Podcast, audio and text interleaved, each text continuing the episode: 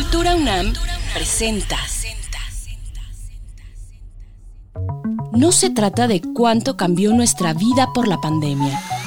Se trata de cuánto podemos cambiarla a pesar de ella. Cubrebocas hechos en casa. Teatro a la distancia. Talleres online. Prevención de enfermedades. ¿Qué puede esperar de nosotros el futuro contingente? Prototipos para navegar. Un podcast de la Cátedra Extraordinaria Max Aub, Transdisciplina en Arte y Tecnología. Prototipos para navegar. Con Tania Aedo.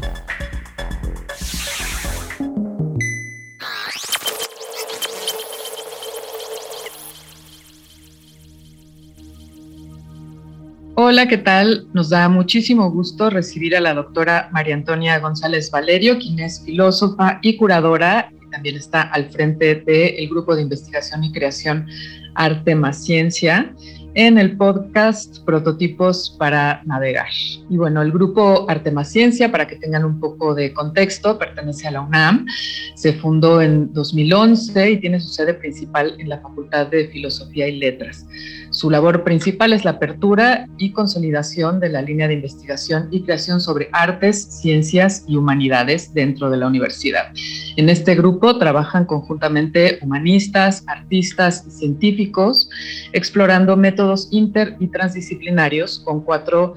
eh, principales tareas. La investigación teórica, la creación artística, la formación de recursos humanos y la difusión. Y bueno, pues nos da muchísimo gusto recibir a María Antonia González Valerio y para platicar de una publicación que salió en julio de este año que se llama Encuentros de Animales. Eh, María Antonia eh, coordinó y editó esta publicación que hizo ACAL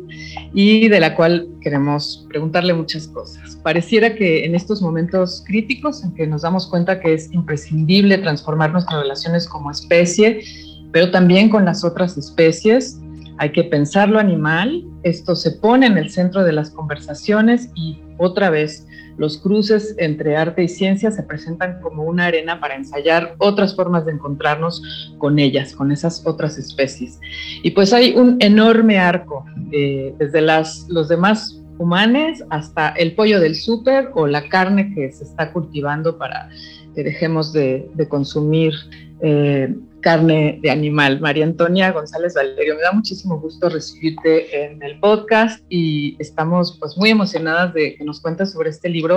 Encuentros de Animales. Hola Tania, pues siempre un gusto tener la oportunidad de platicar contigo. Creo que ya van siendo unos buenos años que vamos entretejiendo este diálogo y de verdad siempre es un gozo y un aprendizaje poder intercambiar palabras contigo y reflexionar conjuntamente. Te, agradezco particularmente que nos abras a Arte más Ciencia la oportunidad de participar en la cátedra a través de este podcast y de poder platicar acerca de este nuevo libro del proyecto Arte más Ciencia que recién publicamos hace unos cuantos meses. Se llama Encuentros de Animales. Está editado por ACAL y por la UNAM y es el resultado de nuestro proyecto de investigación, de los años del proyecto de investigación.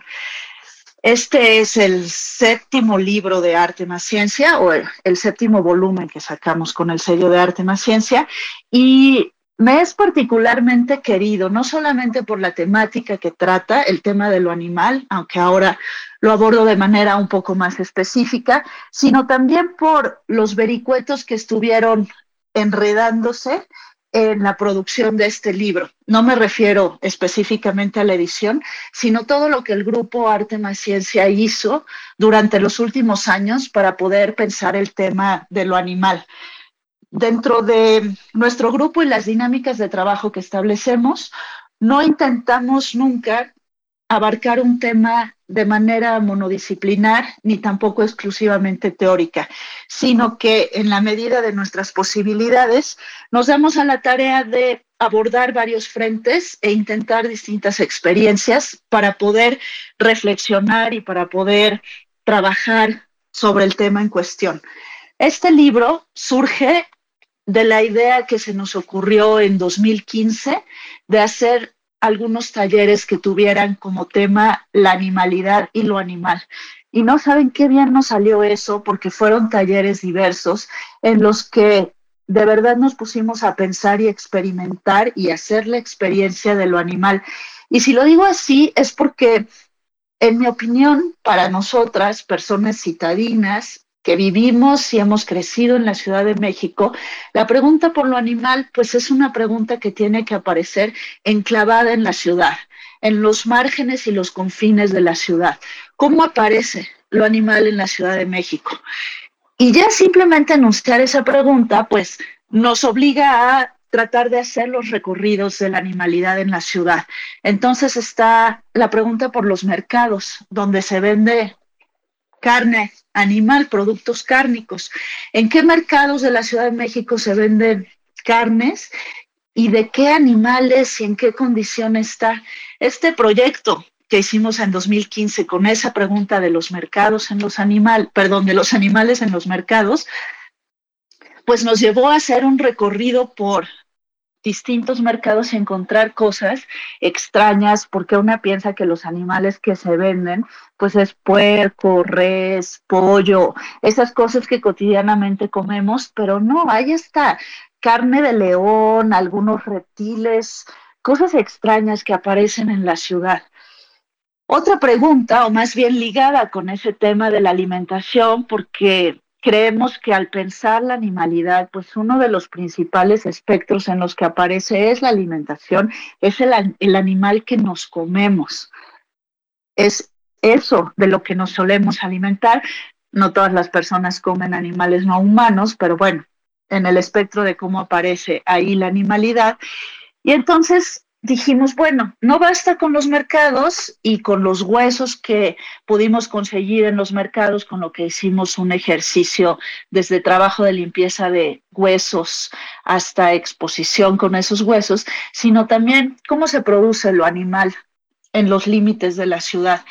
Y esa pregunta hoy, pues no es sencilla de abordarla en términos prácticos, de hacer la experiencia. Hace quizás 20 años era mucho más sencillo tener acceso a los rastros o a los lugares donde se producen y se matan los animales. Y ahora está todo muy controlado entre razones de bioseguridad, políticas, el activismo. Pues cada vez más sucede como con el cadáver humano, esas cosas están alejadas de la cotidianidad. Y eso da que pensar, ¿por qué está tan lejos de todo lo que hacemos, la producción, la crianza de los animales y la matanza y después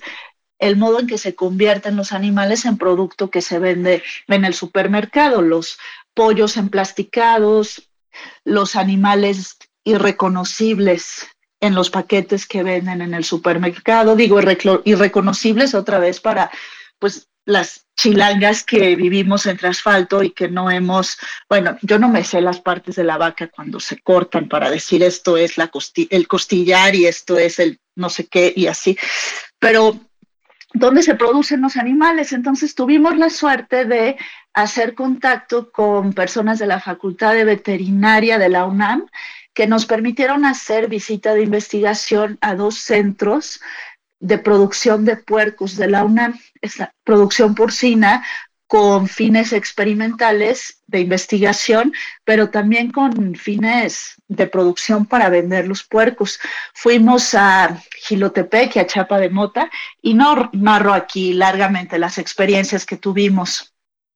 visitando las granjas de puercos, que son muy distintas en uno y otro caso. Una tiene controles de bioseguridad específicos, donde solamente tienen puercos que están en condiciones dentro de la normativa aceptables, pero la moral no y sobre todo la sensibilidad, pues no queda contenida dentro de la normativa de lo que es aceptable. Fue para algunas de nosotras impresionante ver a los puercos en esas condiciones, e insisto, no porque estén maltratados ni nada parecido, sino porque pues una no puede dejar de interrogarse qué es lo animal cuando los ves en, en los confines de una jaula, qué es un animal encerrado.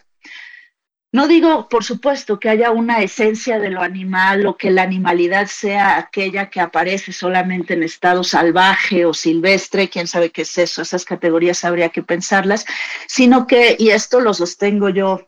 personalmente, filosóficamente, lo animal es aquello que se da según las circunstancias o cabe en las circunstancias en las que aparece, no una esencia de lo animal o una universalidad de lo animal que pudiéramos definir y distinguir aunque acá vale la pena hacer un paréntesis, por supuesto que para las ciencias la animalidad es algo que está demostrado y definible a partir de ciertas características. Precisamente uno de los artículos que recupera el libro de Álvaro Chauscador,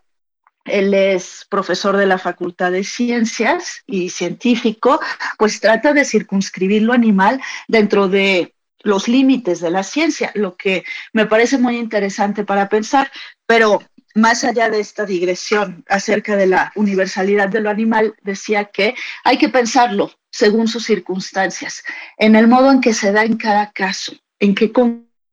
modos de lo animal por circunstancias. Entonces, pues ese animal confinado dentro de una jaula, ¿qué, qué animalidad dice? De qué animalidad hacemos experiencia con el animal en la jaula, con el animal detrás de las rejas, detrás de la barda o en contraposición con el animal, el puerco, que está dentro de un corral pero al aire libre, conviviendo con otras especies como vacas y cabras y caballos. Y ahí, ¿qué es el animal? Cabe esa exterioridad. Y después no queríamos dejar ahí la experiencia, sino que también pues preguntarnos por lo, por lo animal ya como eso consumible. Entonces, después de hacer la experiencia de, las, de ir a, las, a la visita de las granjas, pues hicimos un festín que se llamó Cerdo a la Sexta, con la colaboración de Antonio Calera Grobet, donde tratamos de preparar un festín medieval. Digo, tratamos de hacer una apariencia medieval, lo que no tratamos de hacer fue el festín, porque ese de hecho lo hicimos, donde del aperitivo a los postres, pues todo era cerdo, era comer cerdo el grupo de investigación. Pues fue allí junto con Antonio Calera y estuvimos comiendo cerdo haciendo esta pregunta de qué es lo animal entonces cabe la mesa en la que compartimos y departimos. La cabeza de cerdo que vamos cortando con el cuchillo, por supuesto cocinada deliciosamente y que vamos consumiendo. Así que es lo animal allí. En fin, esto solamente unos ejemplos de algunos de los momentos que en el grupo hemos transitado, hemos también propiciado para pensar la animalidad en sus distintas circunstancias. Digo, son solo dos ejemplos porque después hemos estado haciendo otras muchas cosas de qué manera aparece, puede aparecer, puede ser propiciada la presencia de lo animal en las diferentes circunstancias que se abren en la ciudad. Y es en ese diálogo que establecimos entre todas y todas que se van tejiendo algunos, no todos, de los capítulos que están contenidos en este libro. Digo algunos y no todos porque algunos de los textos sí son pues parte del trabajo de arte en la ciencia y algunos otros son de colegas de otras partes que invitamos a reflexionar junto con nosotras y a participar en el libro. Como libro que compila 19 artículos de distintas disciplinas y con diferentes miradas, pues todos estos son de colegas que tienen años cruzando sus andares con el del grupo Arte más Ciencia, es decir, no están seleccionados por aquí, por allá, sin más, sino que de alguna manera, ya sea a partir de su práctica teórica o científica o artística, son personas con las que hemos trabajado en algún momento o hemos dialogado o hemos participado en alguna práctica. Entonces, yo siento que el libro es finalmente un gran coloquio de voces para pensar la categoría de, de la animalidad, insisto, desde distintas perspectivas, porque en verdad son muy plurales. Hay desde la perspectiva de la ciencia, no solamente la que mencionaba de intentar circunscribir lo animal en los límites de la ciencia, sino también hay artículos que trabajan con preguntas científicas específicas, por ejemplo, relacionadas con el canto de las aves. Hay también artículos que están hechos desde la práctica artística, reflexionados desde allí y que están cruzados pues, con ciertos procedimientos de artistas como Cathy Hay, por ejemplo, que reflexiona sobre la relación entre el cuerpo humano y su animalidad. Hay artículos que están hechos desde la filosofía, desde la ecología, desde la historia, la etología, la historia del arte, en fin, eh, es un libro muy plural en lo que puedo en lo que puede pensar el grupo en sus diálogos con otras personas acerca de la animalidad. Muchas gracias, María Antonia, por este, eh, pues sí, presentación de, de qué hay dentro de ese libro que recomendamos muchísimo que lo lean y que además, pues en este podcast van a poder acompañar su lectura con grabaciones de algunos de los autores eh, que escribieron en el libro. Y me parece, bueno, agradezco muchísimo la publicación y, tu labor como curadora editora. Y eso me hace pensar, eh, pues sí, en este perfil tan singular que tienes desde la filosofía y la curaduría para pensar, no sé, mm, siento que de alguna forma eh, el conocimiento, digamos que asistió a una ruptura paradigmática en la física, por ejemplo, a principios del siglo pasado y que la filosofía fue muy importante para acompañar esa ruptura paradigmática y que parece que ahora estamos viviendo otra ruptura paradigmática muy, muy profunda en lo biológico y que es bien importante que la filosofía genere pensamiento que nos ayude a acompañar ese cambio tan, tan fundamental que sucede en, las ciencias de lo biológico, en el conocimiento sobre lo vivo, porque es muy, muy profundo. Eh, y ahí me gustaría hacerte una pregunta que tiene que ver también, y que es una pregunta que hacemos a, quienes invitamos a este podcast, y que tiene que ver con el futuro, con las posibles futuras contingencias dentro de, de por ejemplo, dentro de lo animal. Y, y ahí, como filósofa y como curadora, bueno, tu, tu foco está en un espectro amplísimo, ¿no? Eh, eh, como tú bien lo acabas de mencionar, ahí eh, participan saberes como el arte, como la ciencia, en fin. Pero desde tu perspectiva, ¿qué, ¿en dónde pondrías el foco crítico, digamos, en lo animal? ¿Qué es, ¿Qué es lo más complejo y lo más crítico que está sucediendo dentro de lo animal? O, que, o si pudiéramos especular un poco desde este lugar del arte que nos permite hacerlo, ¿qué contingencias podemos esperar en lo animal desde lo que sabemos hoy? Vaya pregunta que me haces, Tania, que de verdad no hay manera fácil de decirla. No sé por qué, y confieso que no sé por qué, es un tema que estoy pensando desde hace muchos años. Y te digo que no sé por qué, no porque no me parezca válido ni pertinente, sino porque todavía no entiendo por qué estoy pensando este tema. He publicado algunas cosas al respecto, hemos trabajado artísticamente con el tema también. La última exposición que hicimos pues giraba mucho sobre la animalidad, no específicamente porque se llamaba Espacios de especies y también trabajamos con plantas, pero estaba pues cruzado con muchas piezas que trabajaban sobre la animalidad. Muchos de los proyectos dentro del grupo de arte más ciencia están pensando el tema de la animalidad y no alcanzo a comprenderlo, se me va de las manos constantemente, no, no sé qué estamos haciendo con ese tema. A veces puedo ser muy crítica, eh, juiciosa acerca de lo que sucede en la sensibilidad general, que no sé qué digo cuando digo sensibilidad general, con el tema de lo animal y a veces puedo ser más pues me pierdo mucho más en el horizonte del pensar con esto. Sí creo, sin lugar a dudas, que hay un momento generalizado de pensar lo animal en términos relacionados con una sensibilidad que está que está construida muy a modo para nuestra tardomodernidad. Me explico qué quiero decir con todas esas palabrotas. Es como si estuviéramos intentando decir occidental urbanamente, tratando de circunscribir un poquito ese, esa colectividad que digo en la frase, si estuviéramos tratando de circunscribir cómo debemos tratar con lo animal, hay una pregunta moral insistente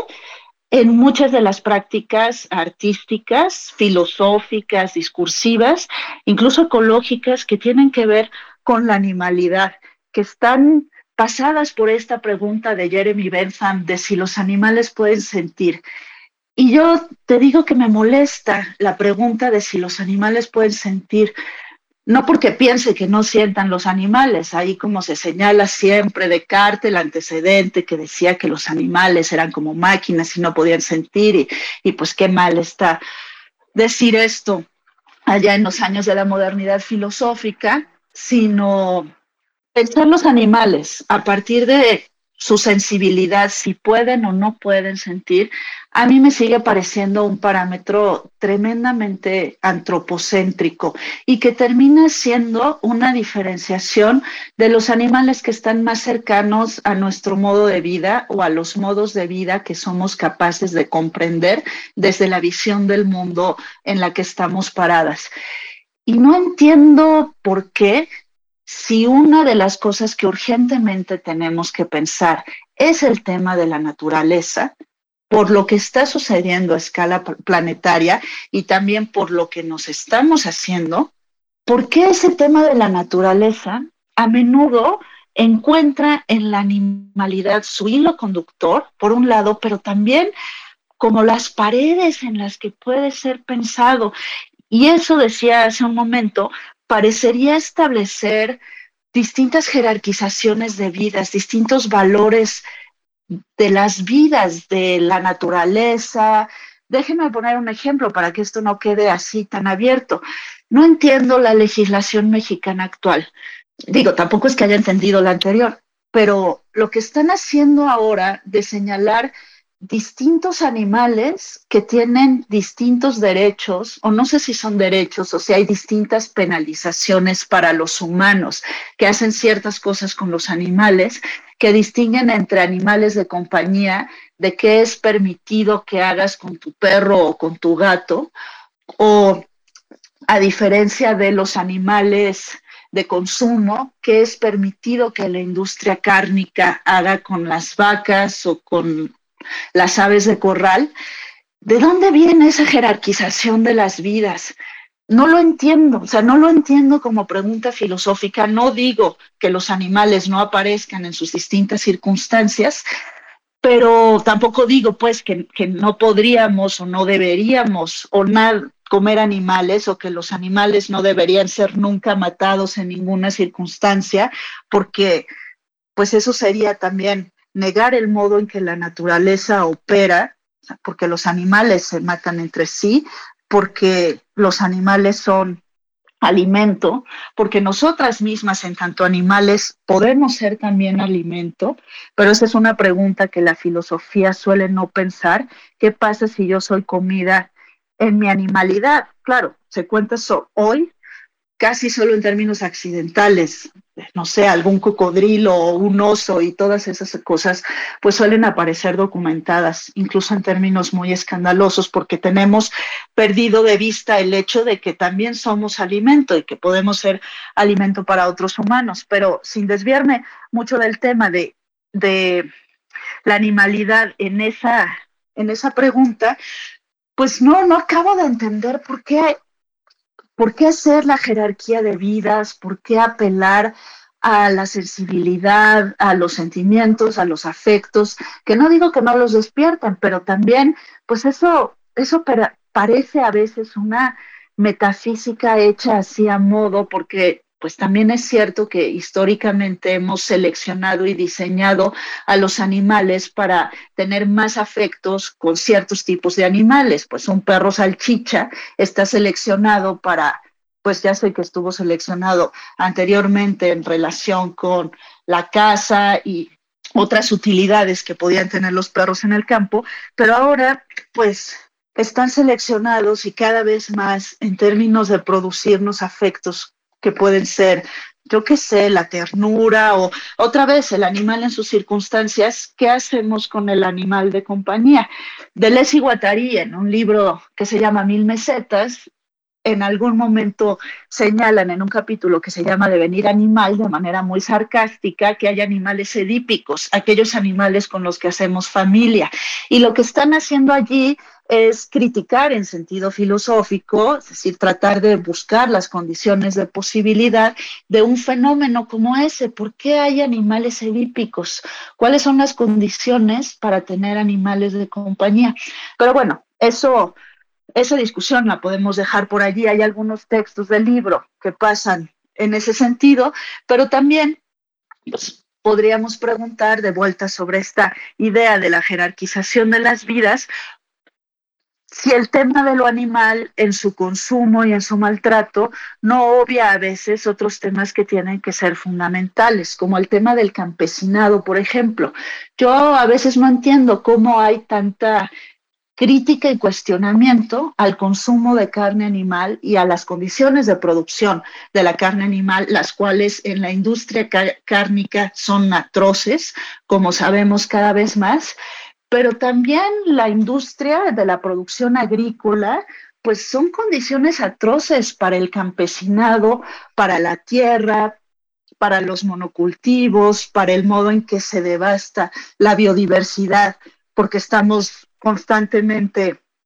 cultivando una solamente una sola especie que es la que solemos consumir. Es decir esta pregunta pues tendría que aparecer ahí también de manera constante a cómo está siendo pagado el kilo de maíz o el kilo de chícharo en qué condiciones trabajan las personas que produjeron ese maíz a quién pertenece la tierra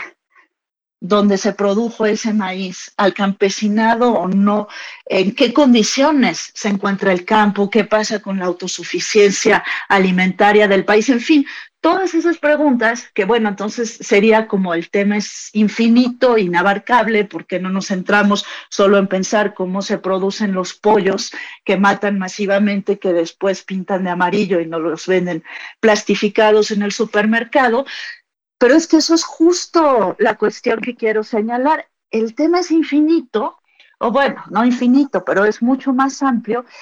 y a mí me genera sospecha esta intención de demarcarlo de manera, no sé, tan, tan extraña, tan sospechosa de señalar lo animal. Cuando lo animal no puede ser pensado por lo menos ahora que estoy diciéndolo en cuanto consumo, al margen de todas estas otras circunstancias que pues tampoco se ponen ahí delante. Es como si la pregunta tuviera que ser una pregunta más amplia, que tiene que ver con la manera en que habitamos el planeta, que tiene que ver con nuestras propias existencias, con lo que hacemos de y en nuestra vida, en qué ocupamos el tiempo, por qué no producimos nuestra comida, por qué las ciudades como el lugar en el que la mayor parte de los seres humanos habitan hoy en el planeta, por qué las ciudades son aquello que no produce su alimento, aquello que convierte la planta en jardín, el animal en animal de compañía o en producto que comemos o en peste, que es el otro modo en el que aparece el animal dentro de las ciudades, aquello que queremos extinguir pero que no termina de extinguirse porque pues no podemos deshacernos ni de las cucarachas, ni de los mosquitos, ni de las ratas en las ciudades, que ese es otro modo de ser del animal en su circunstancia. Creo pues que, que la pregunta, si pensando en términos de futuridad, hay que lanzarla más lejos, tiene que ver también con los modos de producción capitalista de nuestra contemporaneidad, con una idea de explotación general, de pensar la naturaleza como producto, es decir, tiene que ver con una visión del mundo muy amplia que no dominamos. Pues pareciera, María Antonia, que tu sospecha respecto a lo animal nos es muy útil como una labor de curaduría desde la filosofía y desde la edición, como esta sospecha nos lleva a acercarnos, a darnos cuenta de, las preguntas que no estamos haciendo. Me, estás haciendo eh, pensar muchísimo y, creo que responde de alguna forma la, la pregunta que, te hacía al, principio acerca de, tu labor y, y de cómo y por qué pensar de manera transdisciplinar y mezclar a la filosofía con todos estos saberes. Eh, y lo que me queda claro es eso, que son otras preguntas las que tenemos que hacer y es tal la inmensidad de la pregunta por la naturaleza y por lo animal y por qué, qué rol jugamos nosotros ahí, que trabajos como el que haces tú en la universidad eh, y vinculando disciplinas, no solamente poniéndolas juntas, sino haciéndolas generar pensamiento y pensamiento escrito, pensamiento en obras eh, artísticas, en proyectos de investigación, pues es una labor que justamente es quizás cerca de momentos tan críticos como el que vivimos, en donde nos damos cuenta de la importancia de estas preguntas que son fundamentales, pero que a lo mejor cuando no estamos a la luz de una emergencia no nos lo parecen tanto porque hay que seguir cumpliendo con, eh, pues sí, con todos estos pues sí, objetivos que nos pone una visión desde esta, desde esta modernidad, desde este eh, capitalismo y desde este momento tan especial, pensándolo ahora como nos has hecho sí verlo en tu, en tu última intervención desde el lugar del consumo y del capital, ¿no? Me parece que es bien importante verlo y con esta velocidad, con, esta, con este cuidado a través del cual lo, fuiste armando en este libro. La pregunta por lo animal, para abordarlo en términos filosóficos, yo nunca he podido hacerlo solamente dentro de los libros de filosofía y no porque estos carezcan de riqueza o de profundidad para pensar el tema desde que aparece, porque la filosofía viene pensando lo animal desde que es, aparece en Heráclito y claro, en el gran naturalista que es Aristóteles,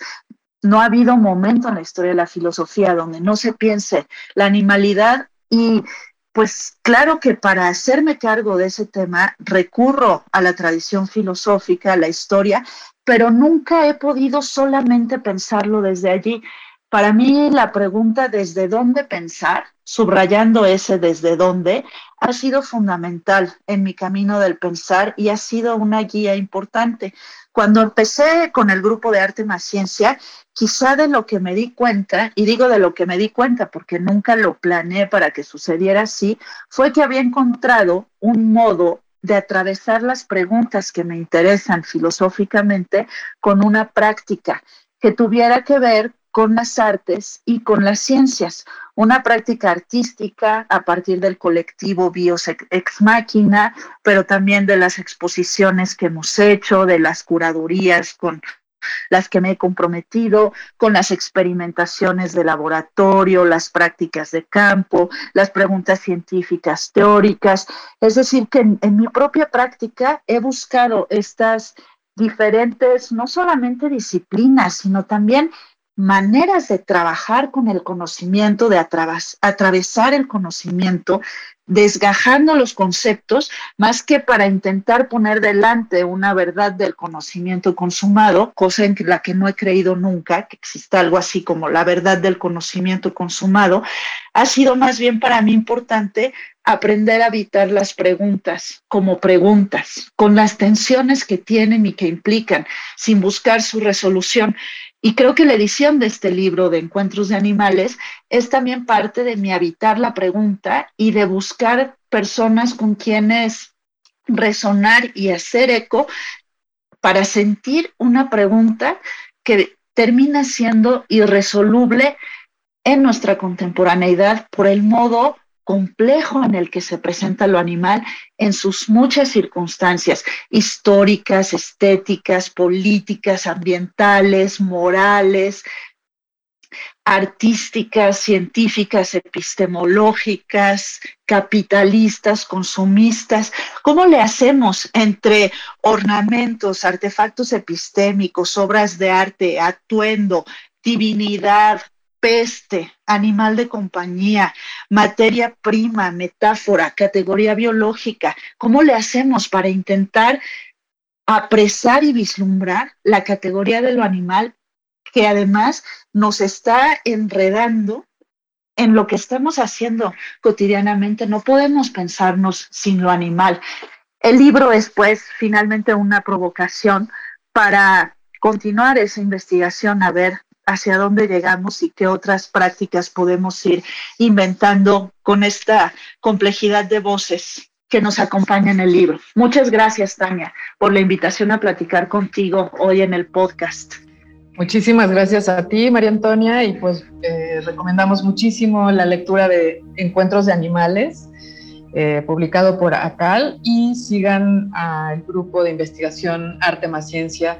lo encuentran en, sus redes sociales, compartiremos también sus redes sociales porque eh, además de esta reflexión, como bien has mencionado María Antonia, hay curadurías, recomendaciones, eh, otras publicaciones, investigaciones muy interesantes que, que nos parece, pues sí, cruciales de seguir en estos momentos. Escuchamos directamente en la voz de algunas autoras y autores estas cápsulas en las que reflexionan y nos presentan algunos de los textos que conforman este libro. Muy buenas, mi nombre es Amanda Núñez y participo en el libro Encuentros de Animales coordinado por María Antonia González Valerio. Mi artículo se llama ¿Sueñan los lobos con humanos eléctricos? acerca de lo humano, lo animal, lo artificial y lo caníbal en la filosofía menor de Eduardo Viveiros de Castro y Bruno Latour. Lo que quiero exponer en este artículo, lo que expongo, entra dentro de un debate muy antiguo, donde, que viene desde la, crítica de los estoicos a, Platón, y que nos viene a decir que eh, las purezas eh,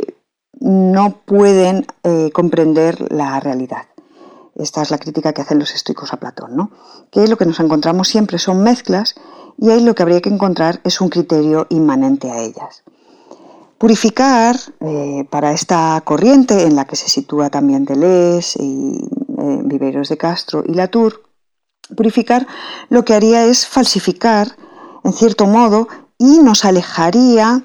de la realidad, de lo que hay, que está siempre, y como podemos experimentar, mucho más centrada en encuentros, incluso encuentros de encuentros. Purificar además ejerce cierta violencia con lo que hay y con la otredad, porque claro, ¿qué sería lo otro? ¿Qué sería la naturaleza, lo animal, lo artificial, las otras gentes de otros lugares? ¿Todos esos son otredades o nos atraviesan en cierto modo? Si atendemos a lo que nos encontramos de verdad, vemos que es muy difícil distinguir claramente qué hay en cada dominio. Y mucho más en esta época que es en la que más híbridos nos encontramos, ¿no?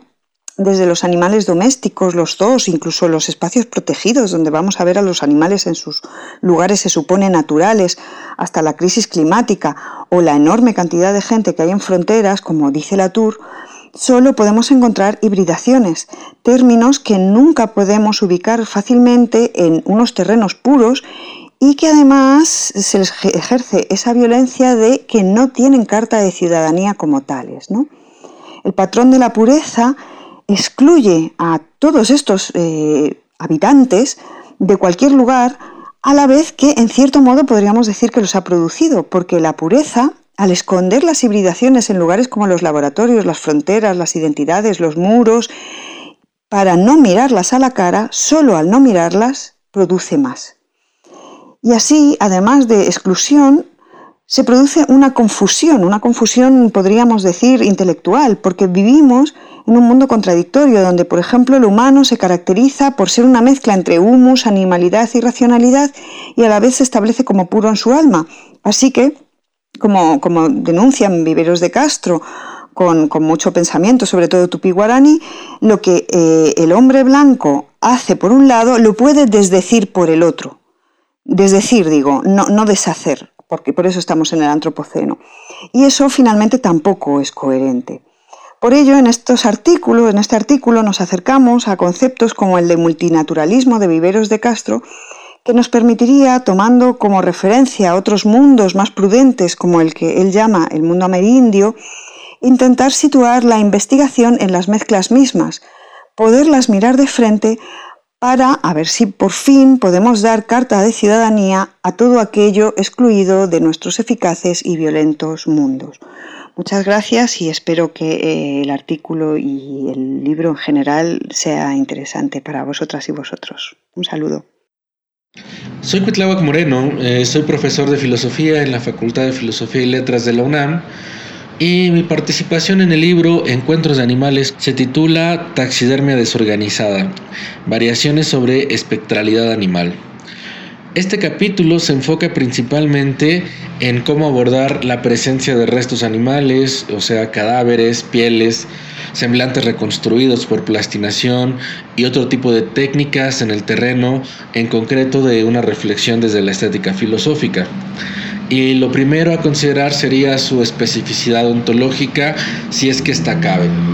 Lo que quiero precisar aquí es de qué modo se puede entender la taxidermia y qué es lo que su práctica deja ver en este artefacto que deja, o sea, el animal cadáver que está presente ahí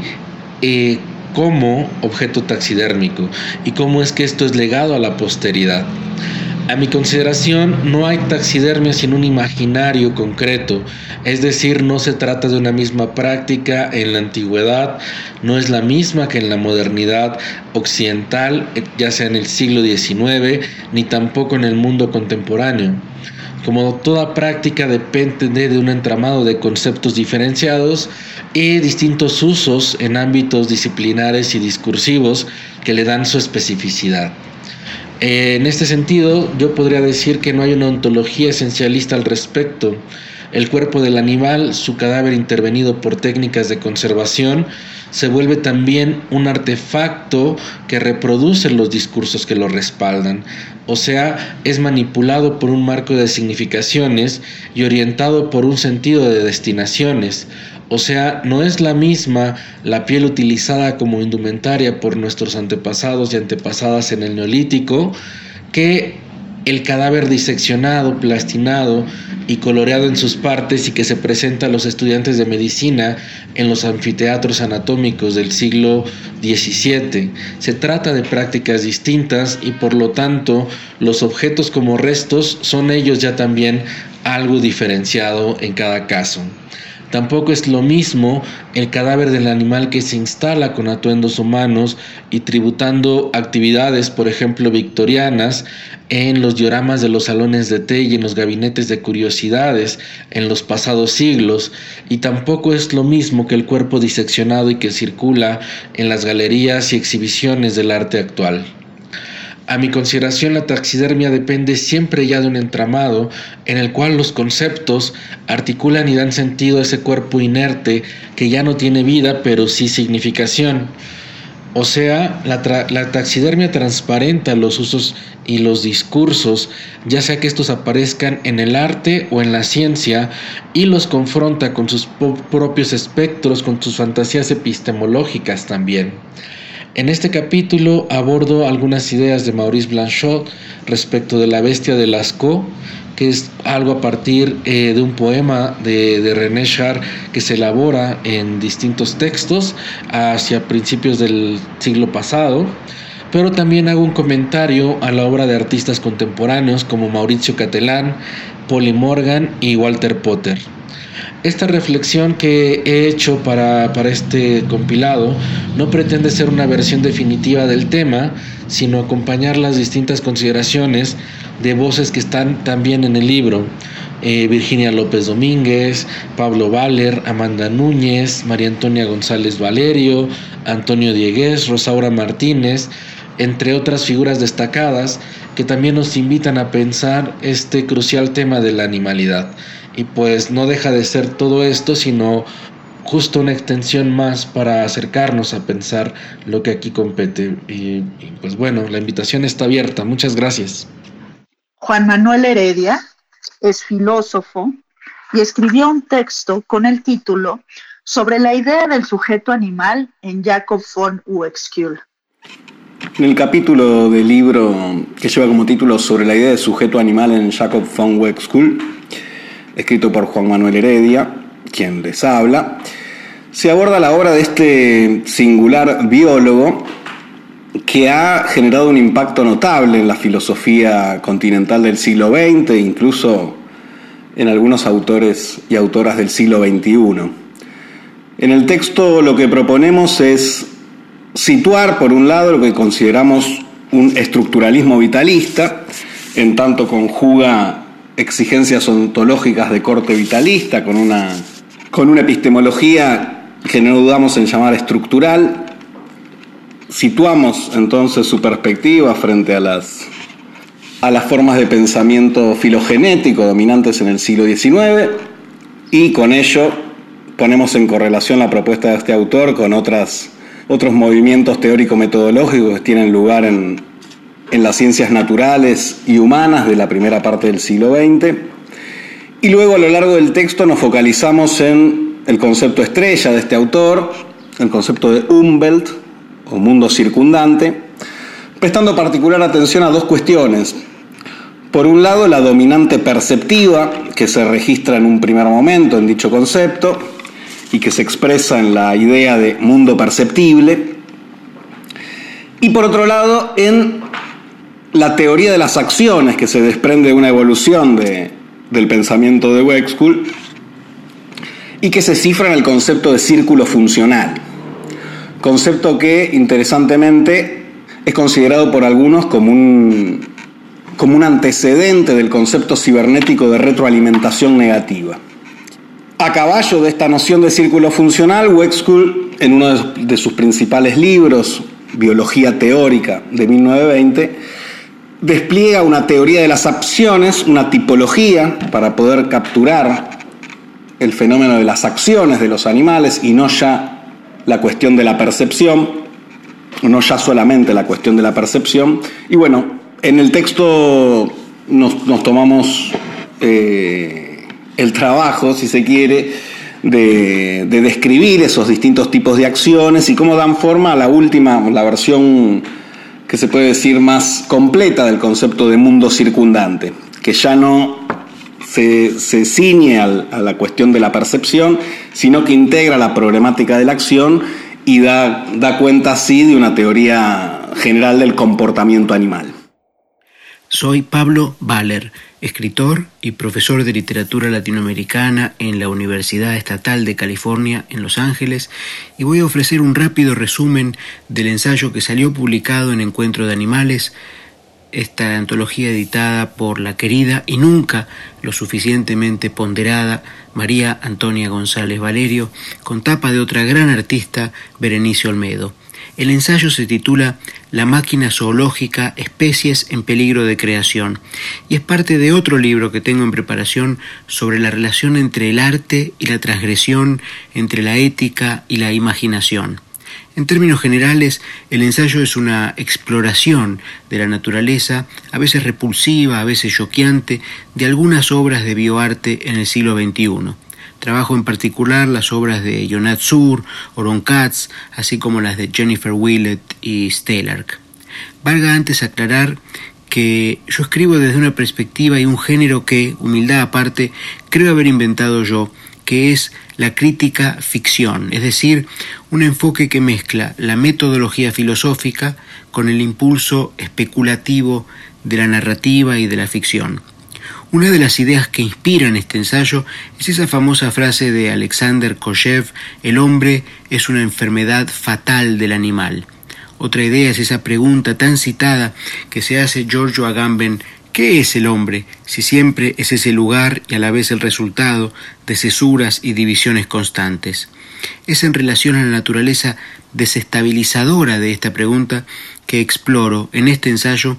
el significado y el impacto de algunas tendencias dentro del bioarte como escenarios donde las tensiones biopolíticas entre la conceptualización de la vida, por un lado, y la liberación del flujo anárquico de la vida, por el otro, entran en juego y se espectacularizan.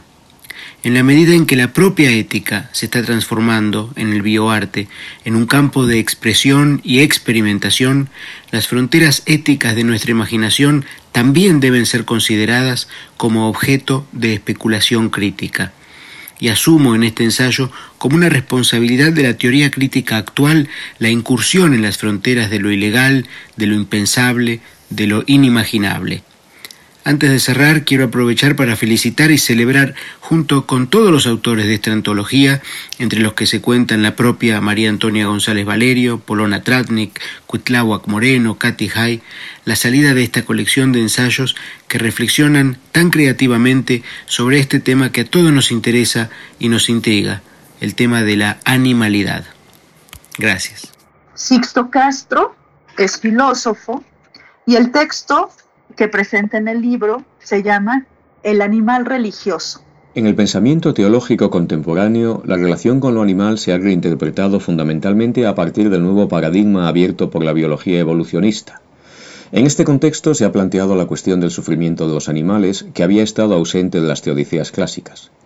La nueva sensibilidad religiosa y animalista ha vuelto a poner sobre el tapete un debate que ya encontramos en los escolásticos, en el que se habla de la comunidad de las criaturas, a saber, la presencia en el cielo de los animales, es decir, su existencia transmundana. Probablemente nos encontramos hoy en una época de cambio en la que las nuevas sensibilidades están propiciando modificaciones en la comprensión del lugar de los animales en el cosmos y de nuestras responsabilidades para con ellos. El estatus del animal es una más de tantas otras cuestiones ético-religiosas relacionadas con la cuestión del otro, del prójimo. No cabe, pues, desechar el potencial religioso para lograr un cambio sustancial desde dentro de la misma religión en lo que respecta a la cuestión de los animales. A ese respecto, nada está escrito sobre piedra. Desde el Paleolítico Superior, cuando surge la expresión simbólica, los cazadores recolectores comienzan a pintar animales realistas o figuras que son medio humanas, medio animales, en las cuevas de Francia, España, Alemania y otros lugares. Desde entonces, los animales han acompañado al alma humana en su viaje al otro mundo y han habitado allí con él. Cielo e infierno están poblados de animales y bestias que deleitan o castigan al ser humano. Es imposible imaginar o representar un castigo infernal en el que no estén presentes ciertos animales que dan tormento, del mismo modo que no se puede representar un paraíso en el que los animales no sean parte de esa felicidad primordial o escatológica. De este modo, los animales simbolizan la dimensión sobrenatural y espiritual. Desde los mismos orígenes de la conciencia humana, el zoomorfismo de los dioses, los héroes y los hombres ha convertido al animal en clave de interpretación de lo real. Los bestiarios medievales crean especies posibles e imposibles, como grifos, centauros, mirmicoleones, leucrotas, sirenas, catoblepas, mantícoras, que ocupan el papel de narradores de la experiencia humana y que aún lo siguen haciendo los bestiarios de las nuevas religiones de nuestra época, fundamentalmente a través del cine. La historia del ser humano y la historia de los animales no humanos han corrido en paralelo, no solo en el ámbito biológico, sino sobre todo en el cultural. Narrar la historia de la comprensión de los animales es entrar en los estratos más profundos de la comprensión que el ser humano tiene de sí mismo. Esto se ve de modo especial en la manera que los seres humanos tienen de integrar a los animales en cada una de las cosmovisiones religiosas. La religión es, por múltiples razones, indisociable de la presencia de los animales. La conceptualización de estos como compañeros, símbolos, númenes, presencias, augurios, enemigos o espíritus los ha integrado de diferentes maneras en ese particular mundo de la vida que la religión constituye. Los ritos, los mitos, las danzas, la iconografía, las narraciones y los cantos religiosos están poblados de animales, y sin esa presencia ni siquiera cabe pensar la religión. Los animales no son meramente elementos accesorios incorporados a un núcleo religioso preexistente, sino que su presencia es parte insustituible y constitutiva de cualquier forma de vida religiosa. Virginia López Domínguez, filósofa, la consideración de los animales en el idealismo alemán y su entorno, o la fundación de la ecología y del derecho animal. Tal vez se deba a que la preocupación colectiva por la consideración de los animales y sus derechos sea relativamente reciente, pero lo cierto es que casi nunca se hace mención del importante papel que la filosofía alemana de finales del siglo XVIII y principios del siglo XIX jugó respecto de este tema. Puede que el olvido tenga que ver con el hecho de que los idealistas construyeron sistemas holísticos de pensamiento donde la relación con los animales pasa desapercibida y se desvanece ante las múltiples conexiones que los individuos entablan con el mundo. Quizás el descuido se deba a que el idealismo suele pensarse como un solipsismo subjetivista, donde la naturaleza y el ámbito de la materia tienen escaso o nulo valor. O finalmente, puede que la omisión esté conectada con la pretensión de la filosofía hegeliana de erigirse en síntesis absoluta de los movimientos filosóficos anteriores,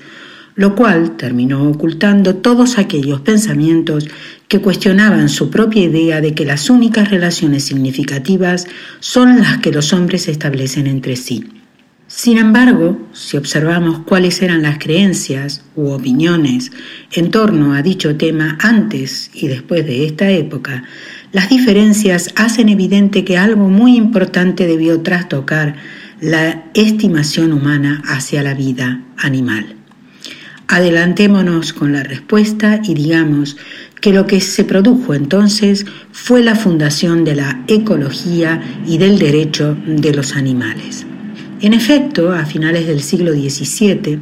predominaba la concepción antropocéntrica cartesiana que presentaba a los animales como autómatas, es decir, como seres inferiores, sin vida propia, simples máquinas carentes de alma y por tanto de inteligencia y de sentimientos, incapaces de tomar decisiones o incluso de experimentar dolor. En definitiva, no se los distinguía de las cosas, y esto permitía liberarse de cualquier reparo, remordimiento o culpa a la hora de su utilización en beneficio de los seres humanos. Muy diferentes son las ideas de un siglo después, por ejemplo, en un Schopenhauer, que dice amar más a los perros que a los hombres y lega una renta para la manutención y cuidado de su querida mascota. O en Nietzsche, que tras contemplar en Turín cómo un cochero da latigazos a un caballo perezoso, lo abraza llorando para impedir que siga siendo castigado. La nueva actitud implica una conmiseración que derriba la barrera entre hombres y animales. Los pone a la misma altura o, como ocurre en Schopenhauer, coloca a los segundos por encima de los primeros. El proceso filosófico que explica este sorprendente cambio de mentalidad arranca en Alemania desde Leibniz. Recibe la visión espinosista de la naturaleza como unidad divina animada por una única fuerza creadora que alimenta desde el interior todos los procesos parciales para producir los primeros esbozos de la teoría de la evolución con Herder o Goethe y desembocar en la filosofía de la naturaleza de Schelling, donde todas las especies representan un determinado nivel de espiritualidad.